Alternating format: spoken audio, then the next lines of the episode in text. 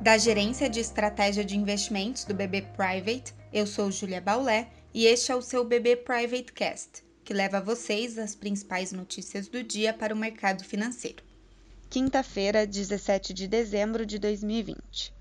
Mais uma manhã de mercados em alta, com os investidores aumentando suas apostas sobre as negociações do pacote fiscal em Washington. Pode ser anunciado a qualquer momento o pacote no montante de 900 bilhões de dólares nos Estados Unidos. Os legisladores buscam anexá-lo ao orçamento de gastos do governo, que será votado no final desta semana.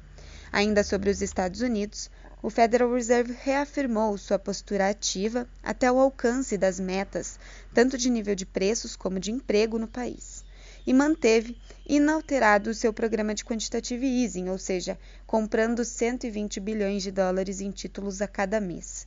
Na fala de Powell, é reforçada a possibilidade de expansão desse programa caso necessário. Na Europa, houve manifestação recente, tanto por parte da Comissão Europeia como do Reino Unido, de progressos nas tratativas para o acordo comercial pós-Brexit. A libra sobe ante o dólar, influenciada por essa expectativa de acordo, e, portanto, o dólar segue em queda ante as suas principais divisas. Ainda hoje, temos decisão de política monetária na Inglaterra, em que os juros devem ser mantidos, assim como o programa de quantitative easing. Ainda foi anunciado hoje que Emmanuel Macron, presidente da França, testou positivo para a Covid-19. No Brasil, ontem foi votada a LDO, Lei de Diretrizes Orçamentárias para 2021, que prevê o aumento do salário mínimo para R$ 1.088 e um déficit primário das contas públicas em 247 bilhões no ano que vem.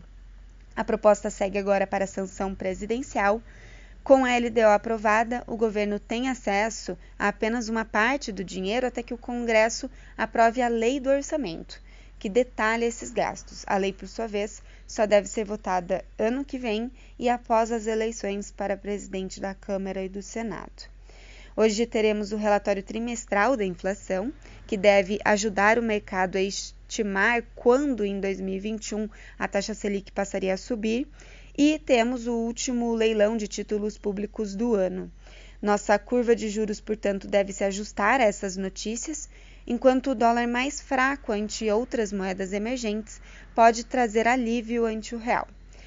Para o Ibovespa, apesar da possibilidade de uma realização de lucros, o ambiente no exterior é positivo para o avanço do índice.